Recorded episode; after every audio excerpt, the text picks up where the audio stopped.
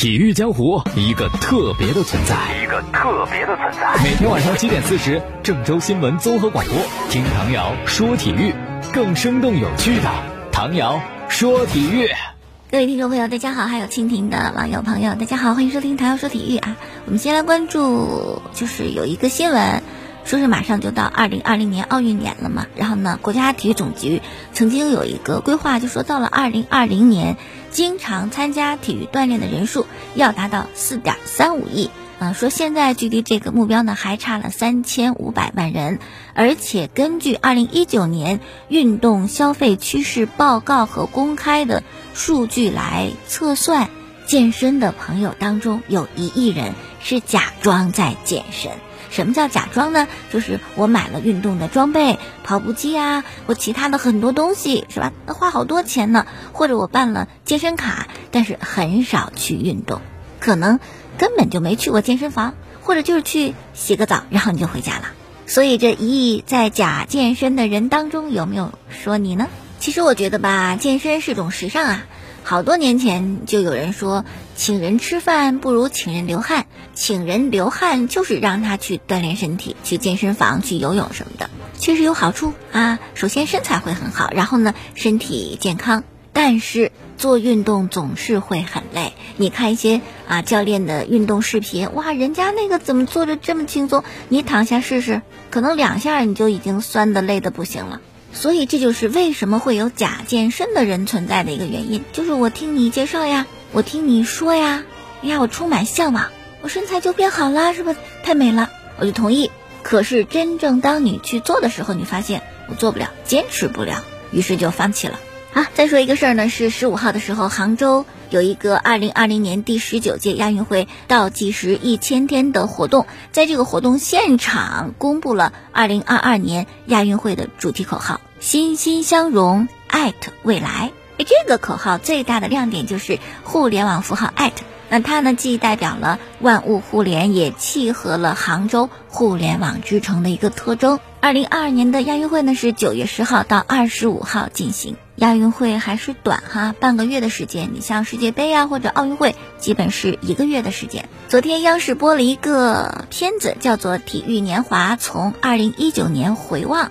有一期节目呢，就回顾了今年女排世界杯开赛之前，前央视著名的体育解说员宋世雄老师探班中国女排的那一幕。宋老师最早解说应该都还是在收音机里，可能还没有电视吧？啊，就抱着收音机听听女排夺冠。那么这次探班呢，一进到训练馆，宋世雄老师就跟郎平打招呼，就喊郎指导。那郎导呢，就赶紧跑过去说：“哟，您这么精神呐，多精神呀！”随后呢，就向宋世雄介绍了身边的助教安佳杰，还给安佳杰说说：“你看宋老师多精神呀，这今年有七十了吗？”宋世雄就回答：“八十整了。”然后就聊嘛啊，宋世雄就问郎平说：“他们就给我讲说，你每天夜里一两点才睡，还得写训练日记，这太熬了。”郎平就说：“没没啊，这是误传，我是比赛的时候才这样。那比赛期间没有办法，第二天就得打比赛，肯定得熬一熬的，平时不这样。”然后呢，就是介绍队员给宋世雄老师认识。第一个就朱婷啊，站起来赶紧跟宋老师握手。哎呦，这就让宋老师想起了当年郎指导年轻的时候说：“哎，我记得你那会儿你没这么高啊，朱婷高呀，是吧？你那会儿你就一米八四吧。”郎平就接过话茬说：“是啊，我那会儿我一米八四啊，这身高搁搁现在打不了主攻，也就一二传。”宋世雄又回忆，那会儿海曼比你高啊，海曼一米九六。郎平就指着身边的朱婷、袁心玥就说：“说这这两位这都超过海曼了。”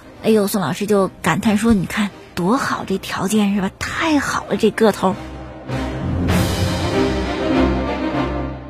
呀，说到就是今昔和往昔球员的对比，我就想起了周一晚上看那个央视《天下足球》那个一球成名，就是讲很多的著名的球星啊，他们哪个球就是让人印象特别深刻。后来你就看出门道了，这么排着排着排着又排出顺序来了，最后一个肯定是贝利。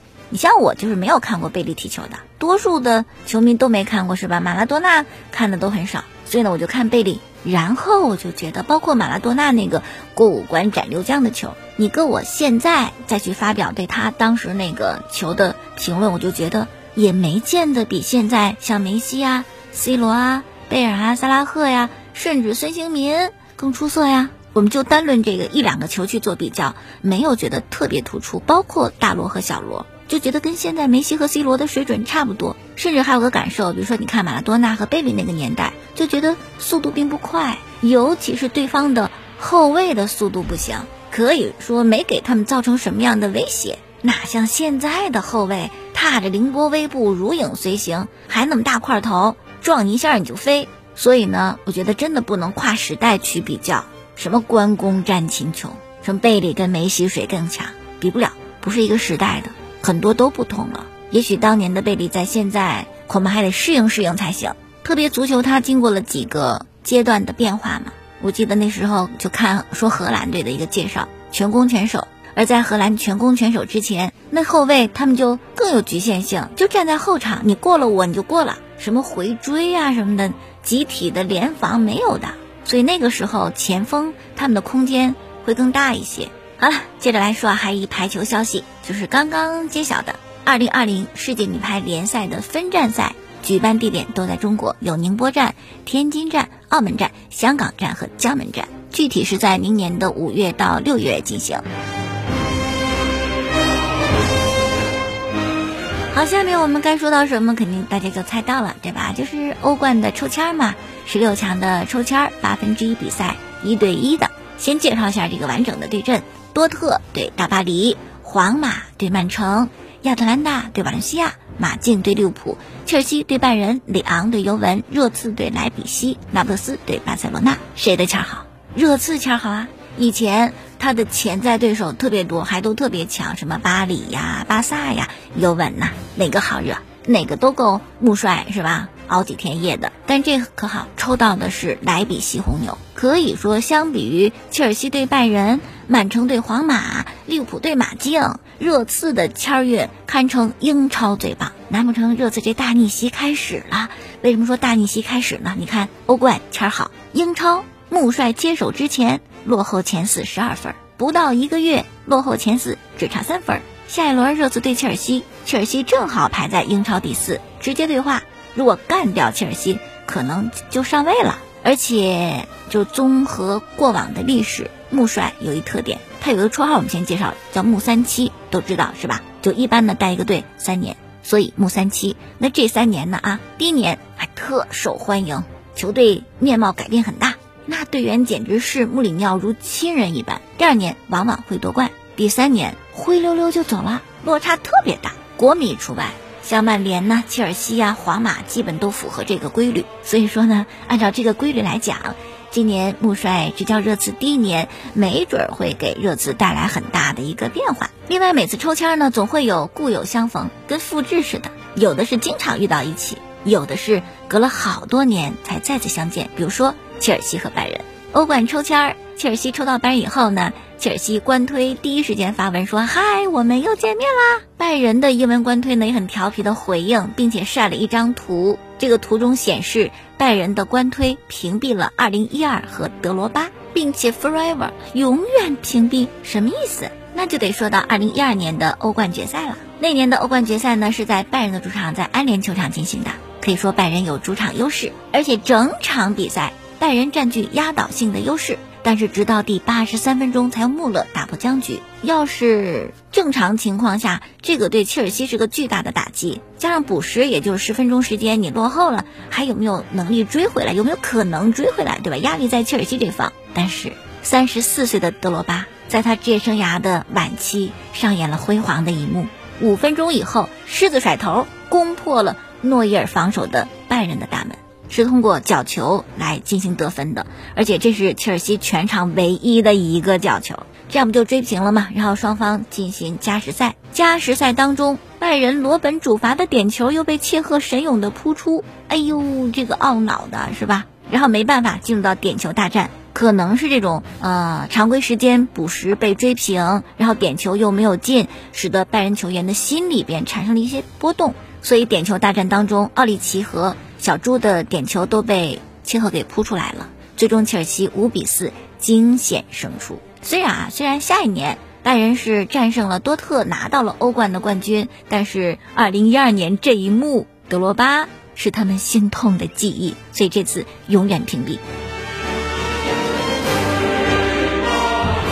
另外就是马竞抽到利物浦，第一感觉是吧？更多的球迷会认为马竞有麻烦，但马竞主席塞雷佐就说：“我认为有麻烦的是利物浦，这是个五五开的比赛，我们会有什么麻烦呢？”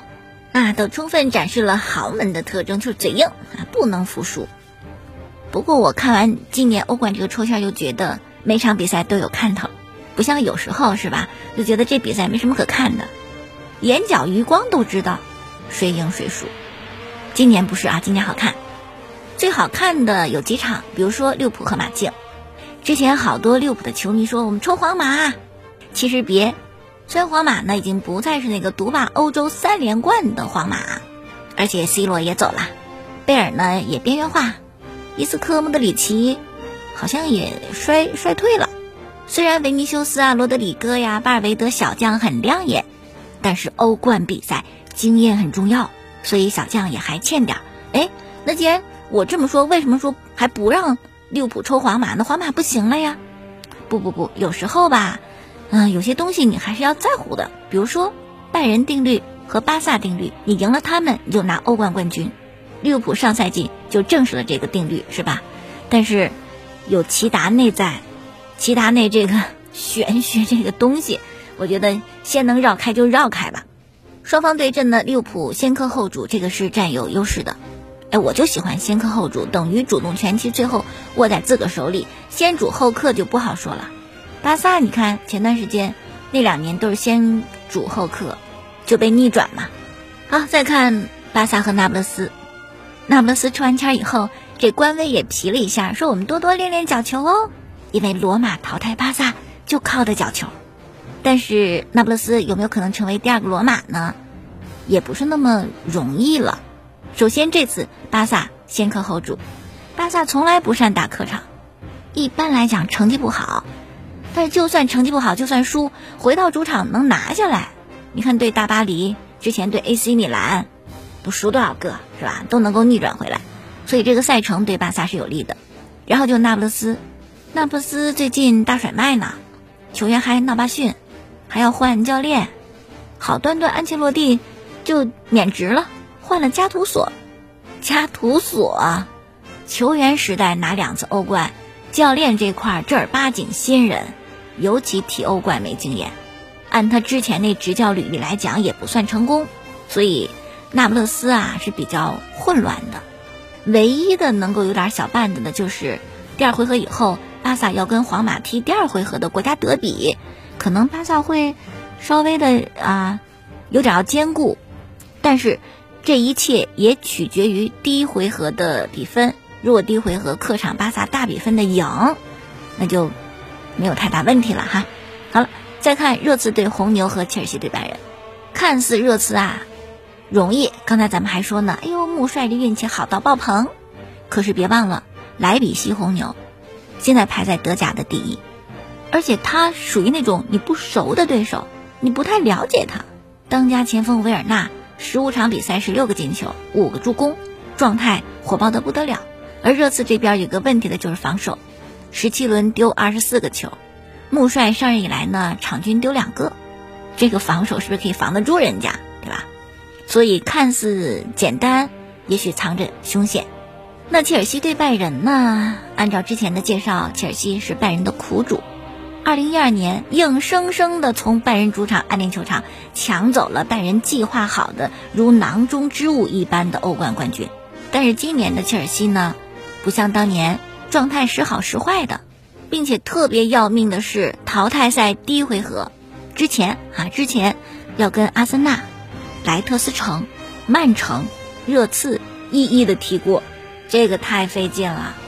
如果不能够应付英超这个魔鬼赛程，切尔西就会掉出前四，或者掉出前六，然后踢得不好，影响心态和士气，然后欧冠可能也踢不好。不过把切尔西说这么惨，拜仁也没好到哪里去啊。是吧？你客场踢热刺能踢个七比二，回到德甲联赛就被勒沃库森门兴痛揍一顿，球输的都莫名其妙的看不懂。不过呢，这在德甲，也许在欧冠拜仁不那么好惹吧。接下来呢，像皇马对曼城、多特对大巴黎、亚特兰大对瓦伦西亚，基本就是双方实力相当五五开的。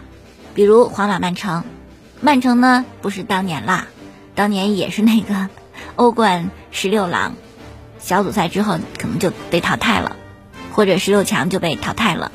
虽然有钱，但是对于欧冠来讲呢是个新人。可现在不是了，现在那也是豪门，而且皇马呢也不再像当年什么能够欧冠三连冠。皇马现在也颤颤巍巍，所以两队起跑线基本是一样的，机会也是均等的。好，今天就说这么多，感谢大家收听。过去的节目录音是在蜻蜓 FM 上搜索“唐瑶说球”，明天我们再见。